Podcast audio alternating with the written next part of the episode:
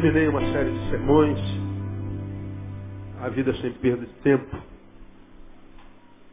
Eu acho que foi uma das palavras mais, mais pertinentes que eu já preguei na minha vida todo dia. Foram meses, né? quase um ano pregando sobre o mesmo tema. Hoje, eu quero começar uma série de palavras, vai ser um pouco mais curta, não vai ser tão longa. Eu vou começar a falar um pouquinho sobre ansiedade. Vamos falar sobre ansiedade? Quantos nós temos aqui que são ansiosos? Né? Quem, quem, tem coragem de falar assim, pastor, eu sou ansioso? Continua com a mão erguida. Quem está aqui na frente, olha para trás. Dá uma olhadinha. Olha lá. 95% da humanidade está acometida de ansiedade. Ah, trabalhar com gente, é, eu tenho dito aos irmãos, eu acredito seja uma das das atividades mais difíceis hoje. Mas também é muito gratificante porque a gente aprende muito. O ser humano é uma escola. A gente aprende com os acertos das pessoas e quando tem um pouquinho de juízo, aprende ainda mais com os erros. Nos acertos das pessoas, a gente aprende como se faz para vencer e nos erros, a gente aprende como não se deve fazer para perder. Então, quem tem juízo e no seu relacionamento, ele não aprende só com os acertos, aprende com os erros. E a gente aprende muito mais com os erros do que com os acertos. Porque, em verdade, hoje a gente erra mais do que acerta. Essa é a grande realidade. Ah, isso em grande escala e eu acredito que na maioria. Ah, nem todos, porque há aqueles seres humanos que aprendem com os erros. Alguns não aprendem de jeito nenhum. Não adianta, vai apanhar, nasceu para levar no lombo mesmo. É, vaso de desonra, Romanos capítulo 8 e 9. É, vaso de desonra, vai ser desonrado, vai se arrebentar, nasceu e vai morrer assim, porque não é porque está determinado, mas é porque ele se recusa a aprender. Então, é, gente que vai, vai, vai, vai muitas vezes alcançar lugar de honra entre os homens, vai ter dinheiro, vai estar no lugar de, de, de ascensão, mas não vai ser feliz em lugar nenhum. Era, era, era infeliz quando estava duro, agora tem dinheiro, continua infeliz. Ele morava num barraquinho, era infeliz, mora agora num castelo, continua infeliz. Ele era magrinho, raquítico e feio, e era infeliz, agora ele é, é, é ereto, forte, musculoso, continua infeliz. Ele tinha um cabelo duro e achava que o cabelo duro, pinchainho, era uma infelicidade. Agora tem um cabelo lisinho na chapinha, mas continua infeliz. Ah, não tem jeito. Há pessoas que vão ser assim. E mesmo que a gente não concorde com isso, a gente aprende na prática. 20 anos se encontrando com gente todo dia. Todo dia muitas vezes a gente acaba aprendendo. Então, há pessoas, aqui na nossa igreja, a gente não pode citar nome antiético, mas tem gente que está aqui há 10 anos e sofre há 10 anos. E pela postura que ainda tem diante de sofrimento, a gente não precisa ser profeta, só vai sofrer mais 10 anos. Né? Vai continuar como está mais 10 anos. Quando acabar mais 10 anos, vai mais 10 anos. Mas, pastor, o que, que a gente faz? Não faz, ele tem que fazer. Tudo que os outros poderiam fazer já foi feito. Agora compete a ele fazer. Não adianta. Se ele não fizer, vai continuar sofrendo. E vai continuar culpando Deus, culpando o diabo, culpando o pastor, culpando o pai, culpando a mãe, culpando o mundo. Pois é, mas a culpa não muda a situação na qual ele está. Achar culpados não resolve o problema de ninguém. O que resolve o problema é mudar a postura. Ah, pastor, estou assim por causa do meu pai. Legal, é verdade, você tem razão. Foi teu pai que te fez assim. Já sabemos qual é a razão. E agora, vai fazer o quê? Tem que mudar a postura para que o que o teu pai te fez perca o efeito. O que o teu pai te fez, a gente já sabe. O que, você faz agora com o que teu pai te fez? Não aprendemos com Jean Paul Sartre isso aqui há muito tempo? Não é o que fazem conosco, mas o que nós fazemos com o que fazem conosco. Então, achar culpado, irmão, desculpa, não adianta nada. Vir a mim e falar assim, pastor, sou revoltado por causa do João. É, não ajuda muito. Goste ou não goste, é a grande realidade. Nós temos uma vida para viver e temos que ser felizes hoje. O tempo de ser feliz é hoje, porque tudo que a gente tem na vida é hoje. Vou falar sobre isso nessa série de sermões. Então, hoje eu queria começar uma, uma série de palavras sobre ansiedade. Já falei sobre ansiedade outras vezes e muitas outras vezes, mas acho que é um tema tão recorrente, tão atual, que eu acho que voltar nele um pouquinho faz bem e vocês vão ver que vai fazer bem. Então vamos começar lendo Mateus capítulo é, 6. Vamos a Mateus capítulo 6. Eu quero ler um, um, um trecho com vocês, onde Jesus ministra aos seus discípulos essa palavra. É uma palavra muito, muito conhecida. Mateus capítulo 6. Versículo 25. Por isso vos digo, por isso vos digo, não estejais ansiosos quanto à vossa vida, pelo que haveis de comer, ou pelo que haveis de beber, nem quanto ao vosso corpo, pelo que haveis de vestir. Não é a vida mais do que o alimento, e o corpo mais do que o vestuário? Olhai para as aves do céu, que não semeiam, nem ceifam, nem ajuntam em celeiros, e o vosso Pai Celestial as alimentam. As alimenta. Não valeis vós muito mais do que elas? Ora, qual de vós, por mais ansioso que esteja, pode acrescentar um côvado à sua estatura? E pelo que haveis de vestir, por que andais ansiosos? Olhai para os lírios do campo, como crescem, não trabalham nem fiam. Contudo vos digo que nem mesmo Salomão, em toda a sua glória, se vestiu como um deles. Pois se Deus assim veste a erva do campo, que hoje existe e amanhã é lançada no forno, quanto mais a vós, homens de pouca fé. Portanto, não vos inquieteis dizendo que havemos de comer, ou que havemos de beber, ou com que havemos de vestir, pois todas estas coisas os gentios procuram, porque vosso Pai Celestial sabe que precisais de tudo isso. Mas buscai primeiro o seu reino e a sua justiça, e todas essas coisas vos serão acrescentadas. Não vos inquieteis, pois, pelo dia de amanhã, porque o dia de amanhã cuidará de si mesmo. Basta a cada dia o seu mal. Amém, amados? Tremenda essa palavra, não é? Tremendo. Imagina se nós ouvíssemos essa palavra. Pronto, acabou o problema. É, ela é linda, a gente só não ouve. Né? Se a gente ouvisse, acabou. Porque ela é poética. Jesus estava inspirado demais quando escreveu esse texto. Até na linguagem. A linguagem é muito poética, a linguagem é muito bonita, a linguagem é muito bela. E ele começa lá no versículo 25. Por isso vos digo, não estejais o quê? Ansiosos. Quando você vai a Filipenses capítulo 4, não precisa abrir lá não. Você conhece bem Paulo, pelo mesmo Espírito diz, não andeis o quê? Ansiosos por coisa alguma. Não andeis, aqui não estejais. Ah, estar, olha, eu estou no altar. Você está sentado. O estar pressupõe estagnação. O estar pressupõe estagnação. Pressupõe é, é, raiz. Fincamos. Estou. Parei. É o que Jesus fala. Não pare ansioso. Não permita que quando você parar ou estiver, você esteja ansioso. Não pare nessa condição. Não deite nessa condição. Não descanse nessa condição. Não paralise suas atividades ou a vida nessa condição de ansiedade. Não esteja ansioso. Paulo vem e diz, não andeis ansioso. É exatamente o oposto de estar. Eu estou andando e agora eu estou. Volto a andar, estou. A, a ideia é que eu não devo viver, existir, caminhar ansioso, muito menos parar ansioso. Eu não devo ser tomado pela ansiedade enquanto vivo. E mais, se a ansiedade me pegar, não estacione a sua vida por causa dela. Não permitam que ela paralise, estagne a sua vida nela. É o que o texto está falando.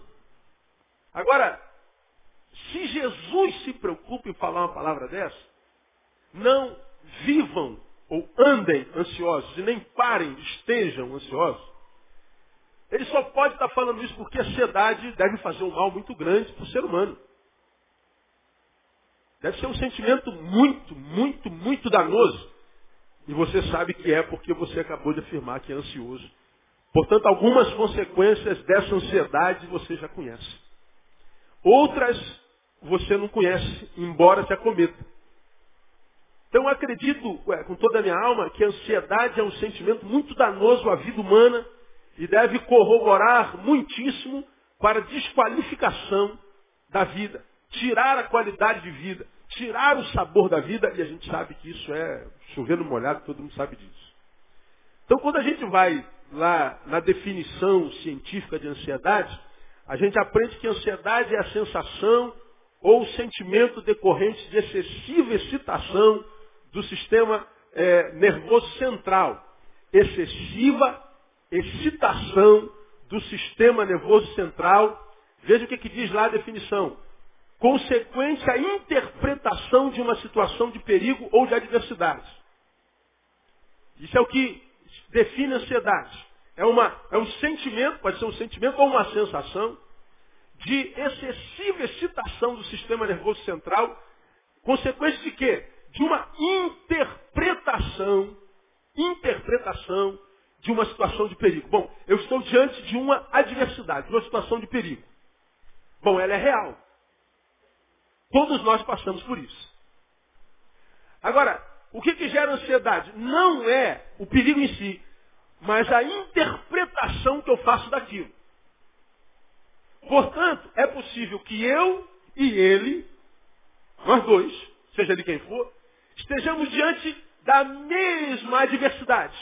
Essa adversidade gera em mim um tipo de consequência e nessa outra pessoa um outro tipo de consequência.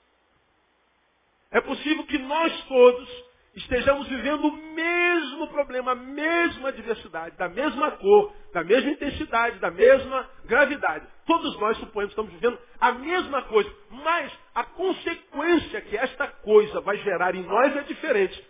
Em função do quê? Da interpretação que a gente faz dessa coisa. Então a ciência diz que a ansiedade não é a coisa em si, não é o perigo em si, mas é a interpretação que eu faço disso. Então, dependendo da interpretação que eu faço da coisa, tal interpretação caracteriza a ansiedade ou não. A ansiedade é o parente mais próximo do medo. Mais próximo. Qual é a diferença da ansiedade para o medo? É que o medo, ele tem, ele, ele, ele, ele se distingue da ansiedade por ter um fator real que o ocasione. Por exemplo, ah, vamos Vamos usar o exemplo de alguém mais próximo de mim, né? Quem está mais próximo de mim aqui. Ah, vamos supor que aqui apareça debaixo dos fios aqui uma barata. Entendeu?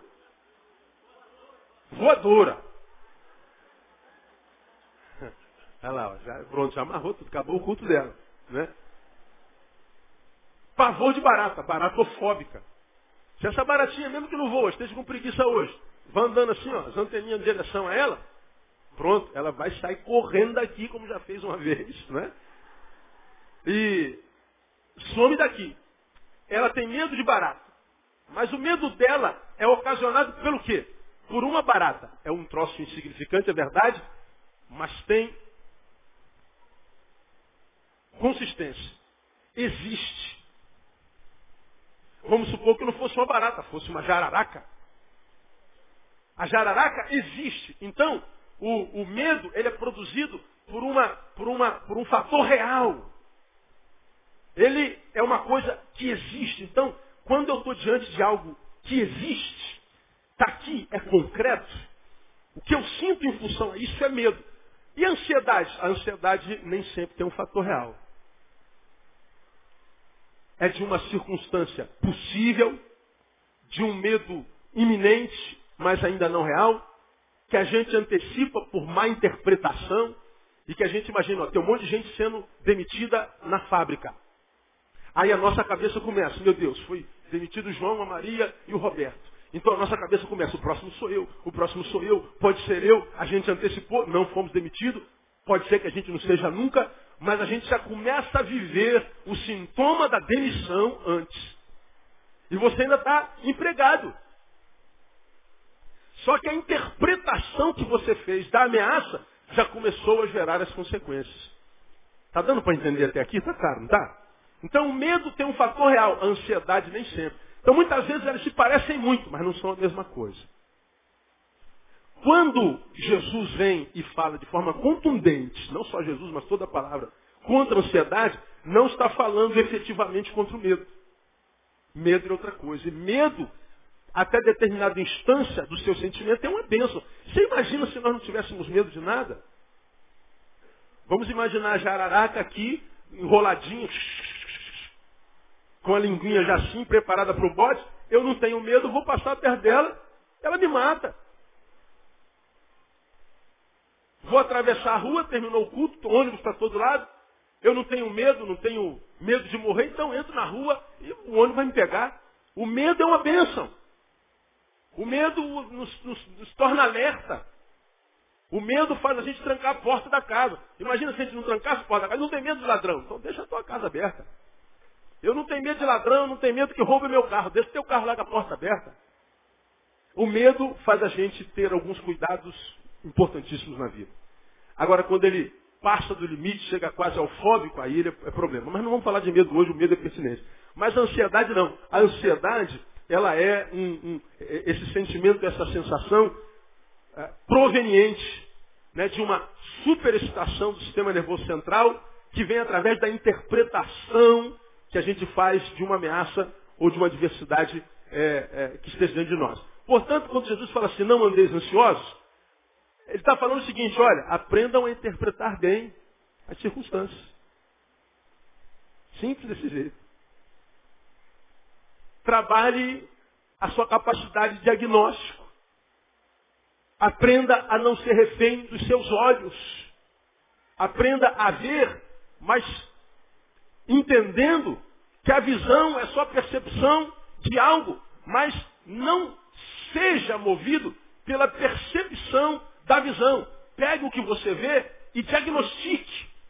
Não se renda aos seus olhos, porque os nossos olhos nos enganam. Nossos olhos nos enganam. Muitas vezes nós olhamos para uma coisa, estabelecemos um juízo e às vezes aquela coisa não tem nada a ver com aquilo. Nos enganamos facilmente. Então o que Jesus quando fala assim, ó, não estejais ou não andeis ansiosos, não permita que vocês percam, percam a capacidade de usar o que eu dei a vocês e não dei a ninguém mais na criação. Cérebro. Não permita que o que está diante dos olhos de vocês, só porque está diante dos olhos de vocês, já comece a roubar a alegria de viver e tire de vocês a alegria de estar vivo. Aprendam a diagnosticar. Cuidado com as interpretações que vocês fazem do perigo, da adversidade. Cuidado com a relação que vocês têm com o futuro e com as coisas, porque diz aqui, não estejais ansiosos por coisa alguma, coisa. Geralmente o que nos traz ansiedade são coisas. Aí ele fala da vida e fala do corpo. Então ansiedade é um, é um, é um sentimento muito, muito danoso. No grego, aqui na, na, na língua original desse, desse, texto, a palavra é merinal. Ansiedade. Ansioso, merinat. Essa palavra, traduzida literalmente, etimologicamente, é preocupação indevida. Isso é ansiedade. Eu estou diante de uma adversidade, interpreto que é possível que aquela diversidade seja maior do que eu, que aquele perigo seja mais poderoso do que eu, vou perder para ele. A ansiedade me toma, porque o perigo, na minha concepção, é muito maior do que eu e eu não vou conseguir dar cabo disso, mesmo com Deus sobre mim e Deus dizendo que esteja comigo a, a, todo dia, o tempo todo. Eu interpreto errado a diversidade, me preocupo excessivamente e às vezes aquele leão que a gente viu como interpretação subjetiva, que na verdade era um gatinho, mesmo sendo um gatinho, se transforma em leão e nos mata. Pastor, tem um leão diante de mim. Aí vem outra pessoa. Cadê o leão? Ali, pastor, na minha frente. Você é um gato, irmão. Aí você ainda briga com a pessoa porque a pessoa está vendo um gato onde você vê um leão. Mas onde é que está a dificuldade? Na interpretação. na interpretação. Na capacidade de diagnosticar, de ver. E quando Jesus fala assim, não estejais ansiosos, ele está falando assim, ó, trabalhem a vossa capacidade de interpretação, trabalhem a vossa capacidade de discernir os perigos. Não se iludam com os Golias que aparecem diante de vocês. Porque na, na, no episódio de Davi e Golias, a gente vê na prática a relação da ansiedade no meio do povo. Quer ver como é que é prático lá, embora não seja óbvio? Ah, aparece o Golias lá. Dizem que em torno de 3 metros e 15. E o cara vem com armadura. O homem pesava em torno de 200 quilos. Com uma espada maior do que Davi. E o camarada chega na frente do exército de Israel diz aí, ó, tem homem aí nesse exército aí? O que, que o exército de Israel respondeu? Quem se lembra? Nada. Silêncio. Qual o guerreiro que vem me encarar? Quem foi? Ninguém. Porque na interpretação dos soldados do exército de Israel, eles estavam diante de um perigo intransponível. O silêncio, a inércia e a covardia revelam a interpretação que o exército fez da adversidade de Golias. E na interpretação dos soldados daquele exército, estar diante de Golias era uma burrice, porque se a gente estiver diante dele, a gente perde. Então a gente se acovarda, a gente vive humilhantemente. A gente vê o nome do nosso Deus sendo zombado a gente corre o risco de perder a liberdade por causa de um perigo grande que está diante de nós. E o rei buscava no meio do exército quem é que pode encarar esse homem, não aparecia homem. Até que apareceu um pastor de ovelhas de um metro e meio chamado Davi, quase que passando no meio das pernas dos soldados. Espera aí que eu vou lá. Espera aí. Ô rei, eu quero encarar esse cara. O rei riu. Zombou, falei, ô moleque, a gente tem mais o que fazer aqui, a gente não está de brincadeira não. Isso aqui não é batalha naval não, rapaz. Isso aqui não é jogo não. Isso aqui não é, é Playstation não, isso aqui é real, rapaz. Vai para lá. Não, eu vou. Aí o moleque insistiu. Por que, que o moleque insistiu? Porque na interpretação que ele fazia do perigo, que era outro, ele dizia, não, esse cara é grande, mas não é dois, meu. Quanto maior o inimigo, maior a queda. Eu estou aqui analisando, ele está lá com espada e varapau. Pô, mas eu? Eu vou subir no nome do Senhor dos Exércitos. Ele faz uma interpretação diferente da do exército. E ele diz, eu vou. Aí o rei fala assim, não, peraí, então vamos te ajudar. Já que você é doido para ir lá, vamos te ajudar. Gente, bota a armadura nesse moleque aí. Aí botaram a armadura no moleque. Ele vestia 36, a armadura era 44. Aí bota aquilo no moleque, Aí tá Davi, ô senhor, não dá nem para mexer com isso aqui, pô, assim, não dá não. Deixa eu usar minhas armas, não, com as armas não dá. Não, mas eu tenho que usar minhas armas. Aí ele vai diante de Golias com uma funda. O que, que fez Davi ir diante de Golias? A interpretação que ele fez da adversidade. Aí você vê, quando ele está diante de Golias, Golias usa a primeira arma psicológica, como geralmente os inimigos fazem. Ô moleque, você está dizendo que eu sou algum cachorro? Para você vir a mim com, com, com, pedra? Você vai me jogar pedra? Você acha que eu vou sair correndo? Você disse, besta, rapaz. Você quer saber? Eu vou matar você, vou arrancar tuas tripas e vou jogar para os abutres. Vou esmagar os teus ossos, vou arrebentar contigo. Olha, o inimigo é grande, é mais poderoso, trabalha no psicológico, mas Davi tinha uma interpretação diferente da coisa. Olha só, você vem contra mim com espada e vara pau, mas eu subo contra ti no nome do Senhor dos Exércitos. Agora, da onde vem essa autoridade? Ele disse para o rei lá atrás, olha, senhor rei, o senhor está rindo de mim. Mas houve um tempo que eu cuidava das ovelhas de meu pai, e um urso se levantou contra as ovelhas. Eu matei o urso. No outro dia veio um leão contra as ovelhas. Eu matei o leão. Agora, quando ele olhava para si, dizia, eu não posso ter matado um urso pela minha própria força. Eu não posso ter matado um leão pela minha própria força, só pode ter sido Deus. Então, se eu matei um leão, matei um urso, Deus vai me dar capacidade para matar esse gigante também. Quem ele pensa que é para afrontar o exército de Israel? Então ele vai subir contra ti com espada e varapau, porque ele fez uma outra interpretação da situação, da adversidade, e ele então pega a fundinha dele. Bate no meio da testa do menino.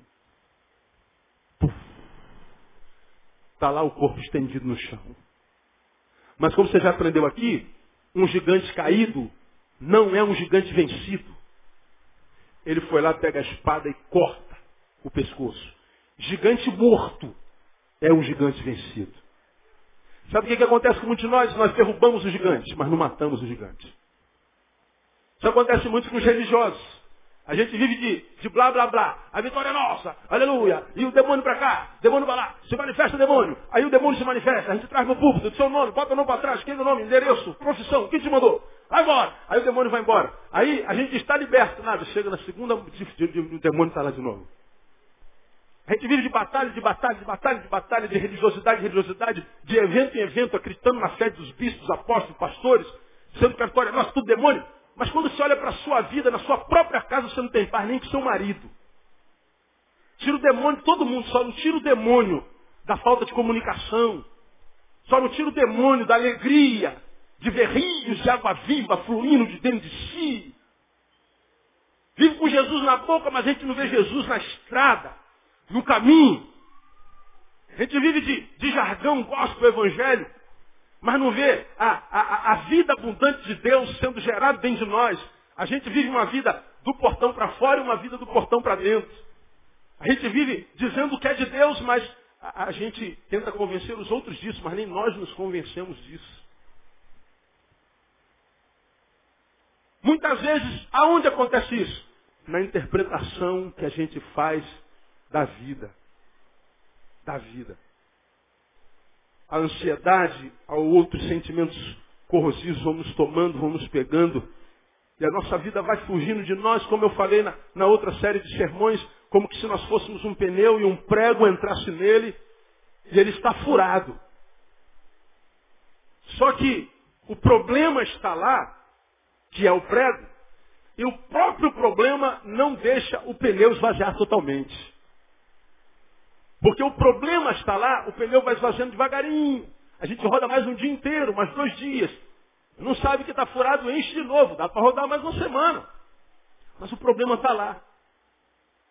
A gente vai vendo a nossa vida esvaziando, esvaziando, o ar vai saindo sem a gente perceber. Daqui a pouco a gente é um pneu murcho e depois para consertar é um problema. E a gente diz assim, o meu problema foi o prego. Não, foi a forma como você se relacionou com o prego. Se você, quando percebeu que a vida estava começando a vazar, se você, quando percebesse que o pneu estava esvaziando, que a, a vida estava fugindo de você, parasse para ver se tivesse algum problema e tirasse logo o prego de uma vez e, e consertasse de uma vez, você ia ver que de repente a vida seria mais fácil. Porque eu não sei se você já viu, hoje em dia consertar um pneu é mais fácil que antigamente, né? Se o prego entrou, você vai no borracheiro, como é que acontece? Ele tira o prego, não tira nem o pneu. Já viram isso? Ele pega um, um, um, uma tripazinha lá de, de, cola, sei lá, o negócio aquele. Ele bota no lugar do prego, tira e aquele bagulho tapa o buraco. Quem já viu assim, pneu assim? A maioria de nós. Não tira nem o pneu. Se a gente, quando percebe que a vida está fugindo de nós, a alegria de Deus está fugindo de nós, alguma coisa está escapando de mim, está escapando ao meu controle, e, e eu parasse de uma vez para consertar, eu continuaria um pneu rodando por muitos anos. E a vida inteira, porque nós somos renovados a cada manhã na misericórdia e na alegria do Senhor. Amém, amados? Agora, a gente vê a vida fugindo de nós e a gente não percebe. Você percebe que a alegria do Senhor vai fugindo, você está se materializando, se carnificando, virando um punhado de ossos, de carne, virando um incrédulo. É, é o incrédulo, mas não sai da igreja e, e, não sabe por quê, né? Eu não creio, mas não sai da igreja. Pois é, é porque você crê, seu Zé Mané. Só não tem coragem de admitir isso falar assim, eu não consigo ver essa obra estabelecida em mim. Então tem que mudar a postura. Senão fica na, nessa ideia do ateísmo idiota. Eu não creio, mas não saio do meio dos crentes. Ora, eu creio e não vivo no meio dos ateus. Agora, eu não creio e não saio do meio dos crentes. Por quê? Porque, como eu já falei, o ateu é um crente frustrado. Ele crê, não conseguiu a vida de Deus em si, e porque não conseguiu a vida de Deus em si, o problema não é ele, é Deus que não existe. E todos vocês que dizem que tem obra de Deus em si, mentem e são enganados, ou seja, vocês todos são mais burros do que eles. Então o problema está fora, não dentro. Mas quando o prego entra no pneu, ele faz mal porque ele está dentro do pneu. O problema está sempre na interpretação. Interpretação. Então quando a Bíblia fala de ansiedade, veja, vai além de um mero sentimento, vai além de uma mera emoção. Ele está falando da nossa capacidade de interpretação. Porque é na interpretação, irmão, que tudo acontece. Que a gente se dá bem ou que a gente se dá mal. Não andeis ansiosos, não estejais ansiosos por coisa alguma. Introduzido isso, eu quero mostrar algumas realidades além da ansiedade para você. À luz desse texto. Bom, quando Jesus fala para os seus discípulos, não estejais ansiosos. Isso é o quê? Isso é uma sugestão? É o quê? Uma ordem. Vem Paulo diz, não andeis ansiosos. Sugestão isso? Uma ordem. Neil, não ande ansioso. Ora, se é uma ordem de Deus que eu não ande ansioso, andar ansioso é andar em pecado. A ansiedade, portanto, é pecado. Pô, pastor, isso acaba de arrebentar com a gente, que a gente já está ferrado e está ansioso. Senhor ainda fala que a gente está em pecado, aí quebra a firma logo geral.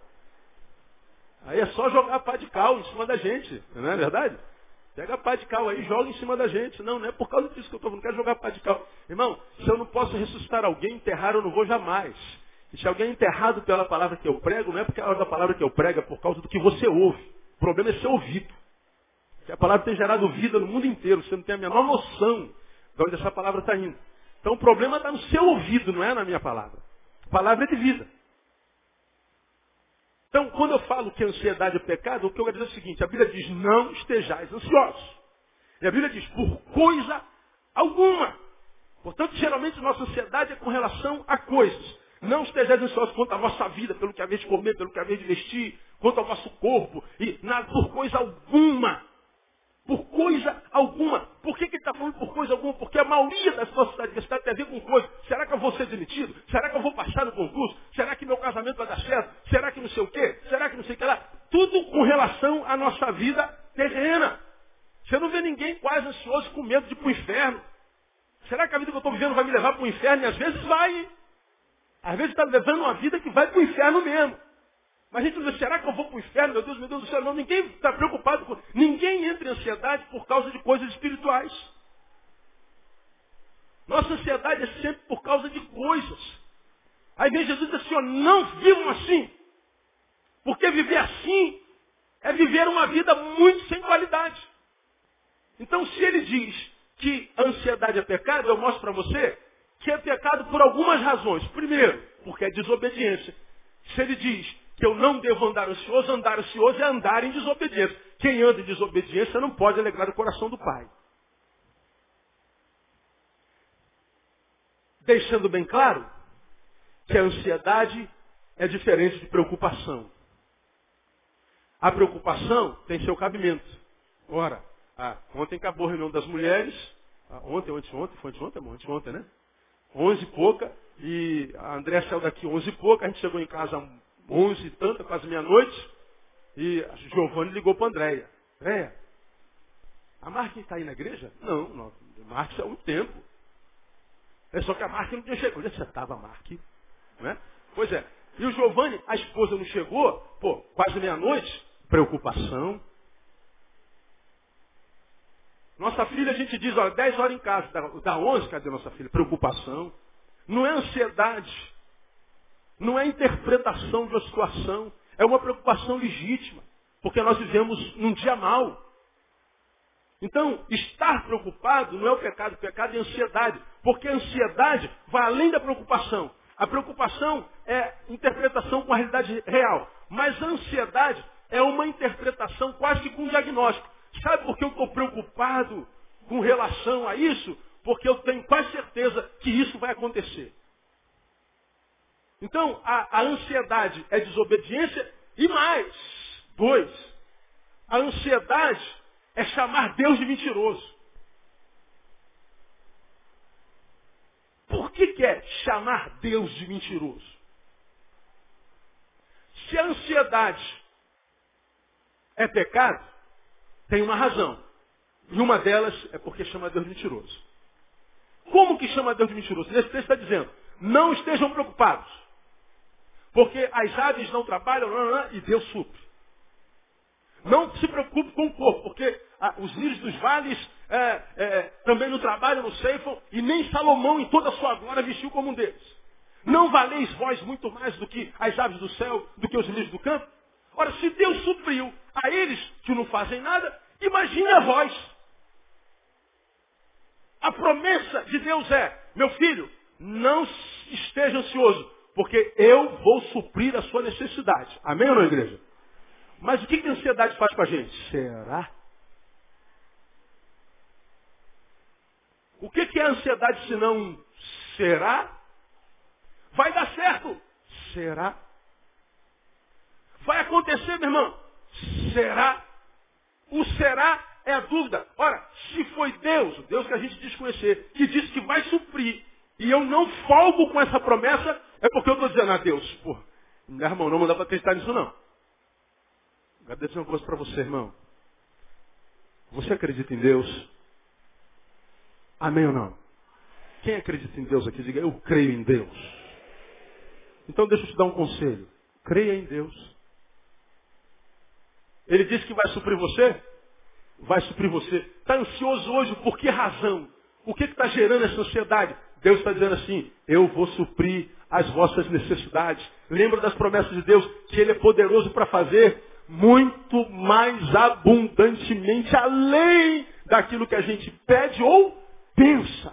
Deixa eu falar para você que está aqui ansioso por uma questão da sua vida, seja ela qual for, você quem sabe. Deus sabe do que você está passando.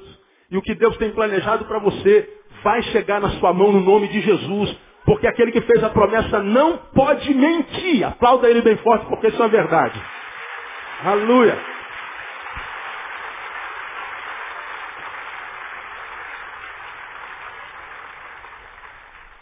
A ansiedade é quase que chamar Deus de mentiroso. Porque ele diz que vai suprir. A ansiedade diz, será? Vai suprir, irmão. É uma música que o, que o Trazendo na Arca canta, que eu não sei qual é, que ele diz, vai se cumprir, vai se cumprir. Eu não sei qual é, mas canta. Eu gosto desse texto da, da, da música. É, é o finalzinho de uma música. Qual é a música, hein?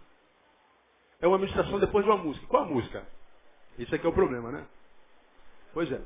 Hein? Deus de promessas. Deus de aliança, Deus de promessa. Deus que não é homem para mentir. Tudo pode passar, tudo pode mudar, mas a palavra vai se cumprir. A gente canta isso a vida inteira, né, cara? Mas na hora de colocar isso em prática, vai, meu Deus, será? O maldito será do inferno. O maldito será humano. É o será humano, né? A gente duvida se vai acontecer, se a gente vai conseguir. Ora, se a promessa de Deus vai acontecer. Então, ansiedade é pecado porque é desobediência, porque chama Deus de mentiroso. E por último, para a gente encerrar é, essa primeira parte da nossa série de sermões, é porque a ansiedade rouba o hoje do nosso calendário. Isso aqui que é o pior de tudo. Chamar Deus de mentiroso não faz Deus mentiroso. E o que a gente pensa de Deus não muda o que Deus é. Ah, Deus não existe. Ele não deixa de existir porque você diz que ele não existe. Ah, Deus é mau, ele não se transforma em mal porque você diz que ele é mau. Ah, Deus é mentiroso, ele não se transforma em mentiroso porque você diz que ele é mentiroso. Ele se transformou em você. É o teu Deus que é, aquele lá não. Deus não é resultado da nossa projeção. Ele é. Então chamá-lo de mentiroso não é um problema maior. Né? Desobediência também não afeta Deus em nada, afeta a gente. Eu nunca vi um pai abençoar um filho desobediente. Dá o básico, mas nunca premia. Né? E como a gente só precisa de arroz e feijão e água para viver, e uma, um pedacinho de pano, Se a gente tiver isso, a gente vive a vida inteira. Agora, a gente, como gosta de qualidade, a gente gosta de ter um, um, um sapatinho novo, uma televisãozinha, né? A gente gosta de usar um anelzinho, a gente gosta de comer uma pizzazinha de vez em quando, né? ter um cabelinho bonitinho, usar um perfumezinho. A gente não precisa de nada disso. Nada. Isso tudo é presente da vida para a gente. A gente só precisa de um pedaço de pano para botar em cima, quando precisa. Gandhi vivia só com, com um, uma toalha que ele cingia, na é verdade. Ele vivia bem. E a gente não precisa de muito para ser feliz, precisa de pouco. O que faz a gente sofrer não é o que a gente precisa, é o que a gente não vê sobrando. A gente quer que sobre. Que faltar não falta nunca. Né? Agora, essa sobra, esse, esse adendo, esse tempero na vida, é que muitas vezes nós não temos porque o pai não premia com mais a um filho desobediente. Então, mas não muda Deus a nossa desobediência. Agora, quando eu arranco do nosso calendário hoje, pronto, aí, aí, aí acabou, irmão. Aí é empurrar com a barriga, é viver com a sorte, é se entregar à teologia do Zeca Pagodinho. Deixa a vida me levar. Vida leva eu. E se você deixar a vida te levar, a vida vai te levar para um lugar que não tem vida.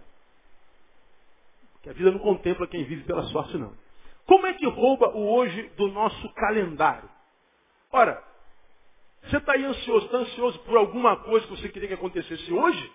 Não. Você está preocupado com amanhã. Tem alguma coisa que você quer que aconteça amanhã, mas não tem certeza? Que está tirando a alegria do hoje. A ansiedade é antecipação do futuro. Traz o amanhã para o hoje. Agora, por que, que a gente traz o amanhã para o hoje? É por causa do ontem.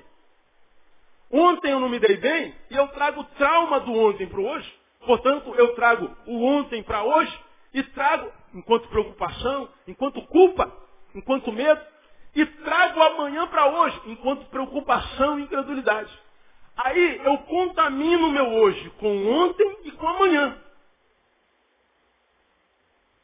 Ora, quando eu contamino o meu hoje com ontem e amanhã, tudo que eu não tenho é hoje. O hoje é destacado de mim. Como é que eu posso ser feliz hoje com ontem no lombo e com amanhã na fuça?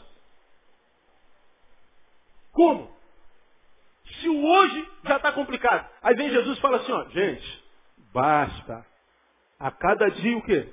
Seu mal. Não trago o mal de ontem para hoje, nem trago o mal de amanhã para hoje. Ele está dizendo que todo dia carrega em si mal. Ele diz, basta cada dia o seu mal. O hoje já tem mal para a gente resolver. O hoje já tem diversidade para a gente resolver. O hoje já tem Golias para a gente encarar. Então não traga os de ontem para cá enquanto culpa, enquanto medo, e nem traga os de amanhã enquanto preocupação e ansiedade. Porque você vai sacar do teu hoje, do teu calendário hoje. E o hoje é tudo que a gente tem, mano. Aí você está aqui sentado ouvindo a palavra, né? Poxa, que palavra abençoada, que culto abençoado. Mas vira e mexe, vem os flashes da conta que você tem que pagar na sexta-feira e ainda não tem dinheiro. Você está aqui, aleluia, glória a Deus, daqui a pouco a tua mente é sequestrada. Pô, sexta-feira, né, cara? Caraca, sexta-feira, como é que eu vou fazer, meu Deus do céu? Aí se perguntar o que, que o pastor falou, a palavra disso, naquele, naquele segundo, você não, não pegou, perdeu hoje.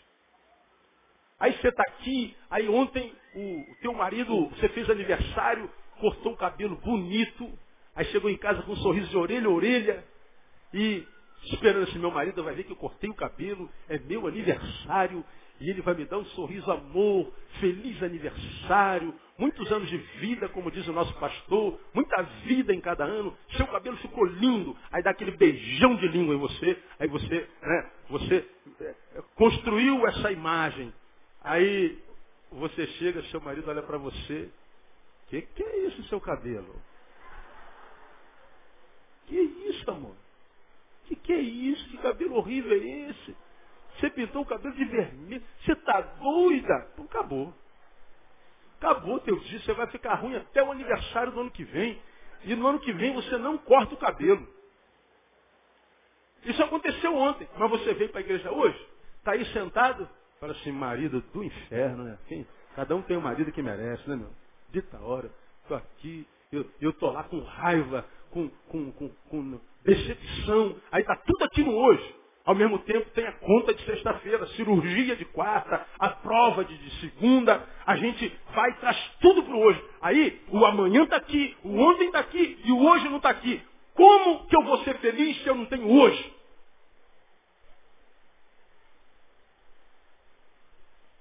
Como que alguém vai ser feliz ansioso? Como? Por que, algumas pessoas dentre nós têm um cansaço crônico? Vive cansado.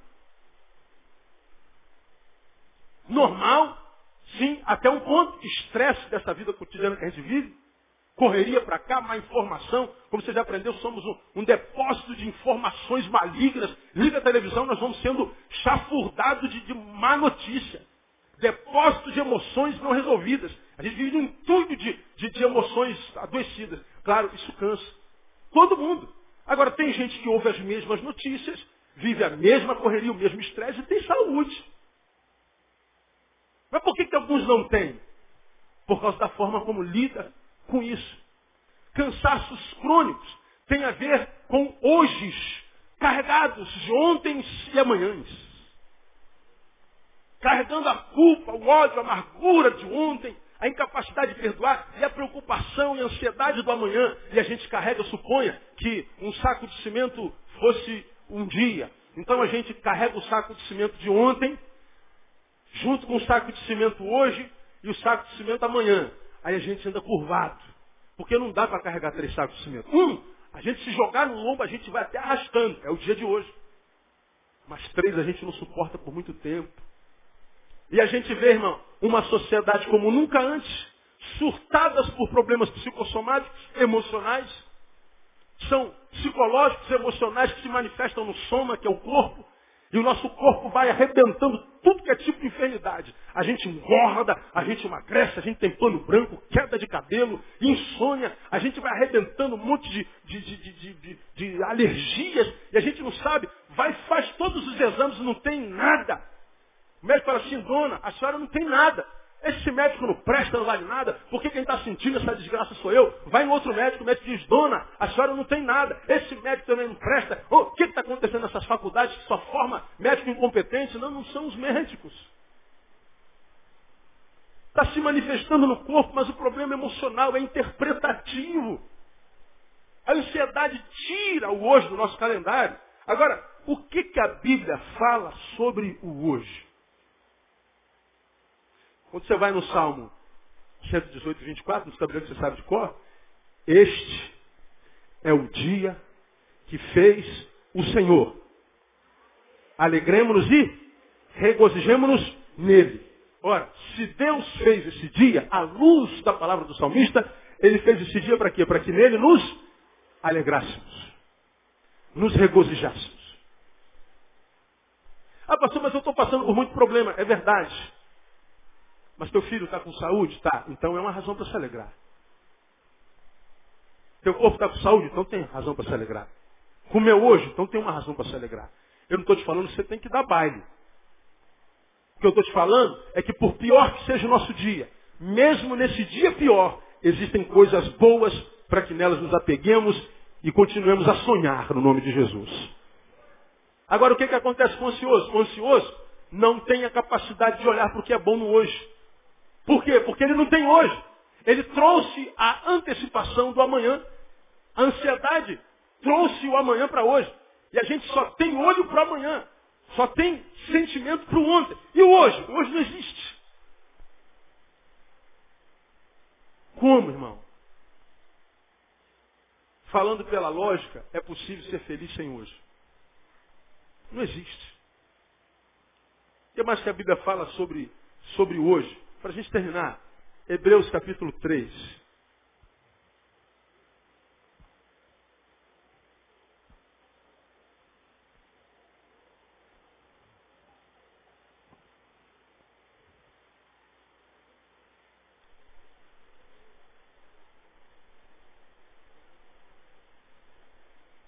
Três, versículo 12.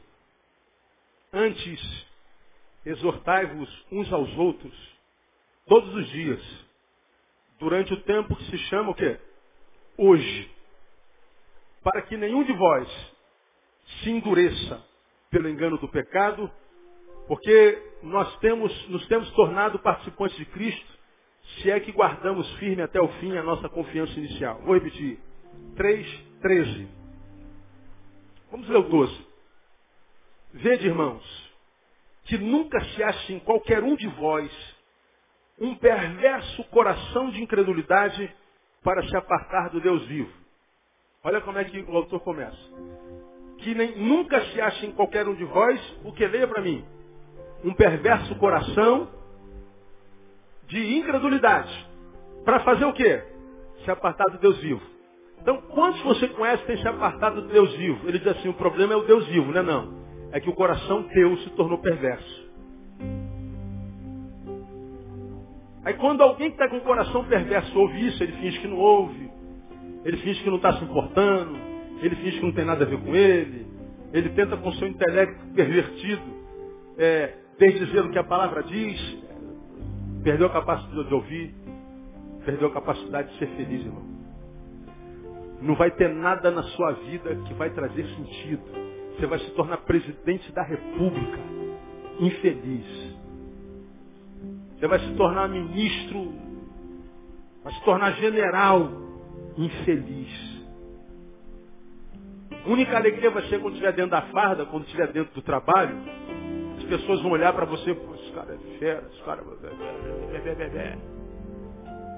Vão idolatrar a tua imagem e você com a síndrome de Jeová vai receber aquela glória e aquela glória vai trazer um, uma cosquinha no teu coração. Na mão. Mas não tem jeito, vai ter que voltar para casa, não vai? Vai ter que tirar fardo que sobra. É lepra. Lepra na alma. E a alegria que a gente tem do lado de fora, irmão, conta muito pouco.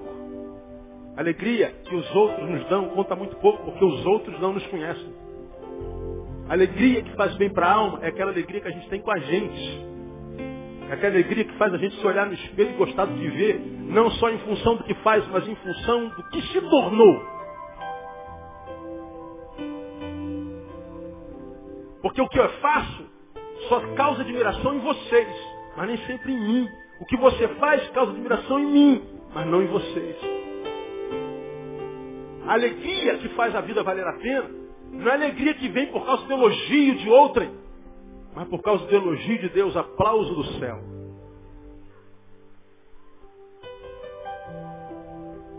Então o autor de Hebreus começa dizendo, não permita que em você nasça um coração perverso de incredulidade para se apartar de Deus. Porque apartou de Deus acabou. Mesmo que você diga que Deus não existe. O problema é seu. Aí mais adiante, no mesmo versículo 13, ele diz, antes se apartar e de ter um coração perverso, exortai-vos uns aos outros. Todos os dias durante o tempo se chama hoje, para que nenhum de vós se endureça pelo engano do pecado. O que, que o pecado faz com a gente? Nos endurece e nos engana. Portanto, esse texto diz que a gente tem que se, se, se, se exortar no tempo que se chama hoje. Portanto, o tempo que se chama hoje é um tempo de exortação, é um tempo de ânimo.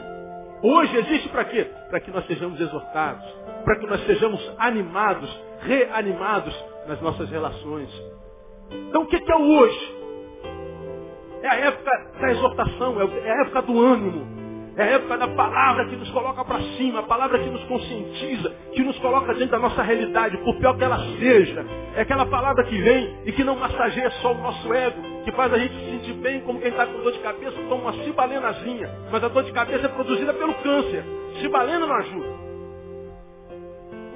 Mas alguém que vem com uma palavra que, que seja como a mão de Deus que arranca o câncer de lá, que gere uma dor infernal que seja, mas se for uma dor infernal para me levar para o céu, que venha a dor infernal. É Deus arrancando o carnegão do furunco. Dói. Mas muitas vezes precisa, porque é a palavra da, do gelol. Uma. Não dá. Hoje não dá mais para pregar isso, irmão. A vida está correndo muito rápido. Hoje é primeiro de maio. Nós tivemos o culto da vitória ontem. Dia 31 de dezembro foi ontem, você se lembra disso? Nós já estamos no mês 5.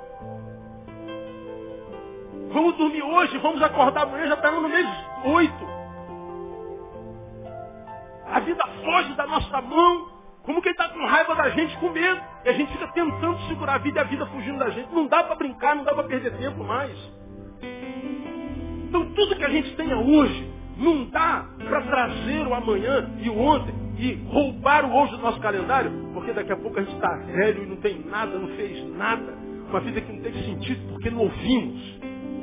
Então a ansiedade faz isso. A ansiedade é pecado, porque é desobediência, chama Deus de mentiroso e rouba o hoje do nosso calendário, meu irmão.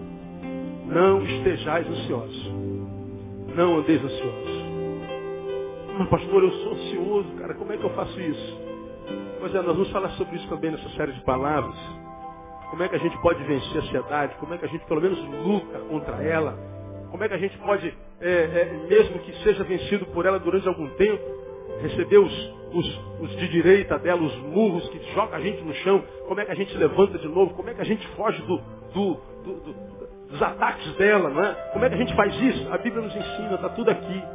Está tudo aqui. Mas tudo isso que aqui está requer de nós esforço e disciplina. Não é só ouvir. Então, meu irmão, ansiedade. Quando chamamos a Deus de mentiroso. Esse é o tema dessa série de palavras que a gente vai fazer. Então, não estejam ansiosos. Não vivam ansiosos. Porque o Deus que você serve não mente. Ele te trouxe de lá até aqui com muitas dificuldades. Lembra, olhando para trás, quantas dores você passou, quanta gente você perdeu, quantas vezes você foi traído, quantas vezes você tem vontade de surtar, mas a despeito de tudo isso, você está aqui. Amém ou não? Como é que você chegou até aqui? Sabe por quê? Porque aquele que fez a promessa é fiel para cumpri-la no nome de Jesus. Então não se esqueça do seu passado. Você está aqui vivendo vucu-vucu da vida, você está no liquidificador existencial. E meu Deus, onde é que vai parar isso? Calma. Deus tem controle sobre esse liquidificador. E aquele Deus que te trouxe de lá até aqui, vai te levar daqui até lá. Porque esse Deus não muda, ele continua fiel. Então ele não mente. Portanto, faça o teu papel.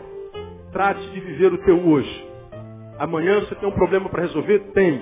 Mas não se furte de ouvir a palavra hoje de comer a melhor comida que você tem hoje, de agradecer a Deus pelo pão sobre a mesa que você vai comer hoje, de agradecer a Deus porque você vai acabar esse culto, vai para casa em cima das próprias pernas, você tem pernas, você tem saúde, você está do lado do seu marido, do seu filho, você está vestido, você dormiu essa noite, amanhã você tem um emprego.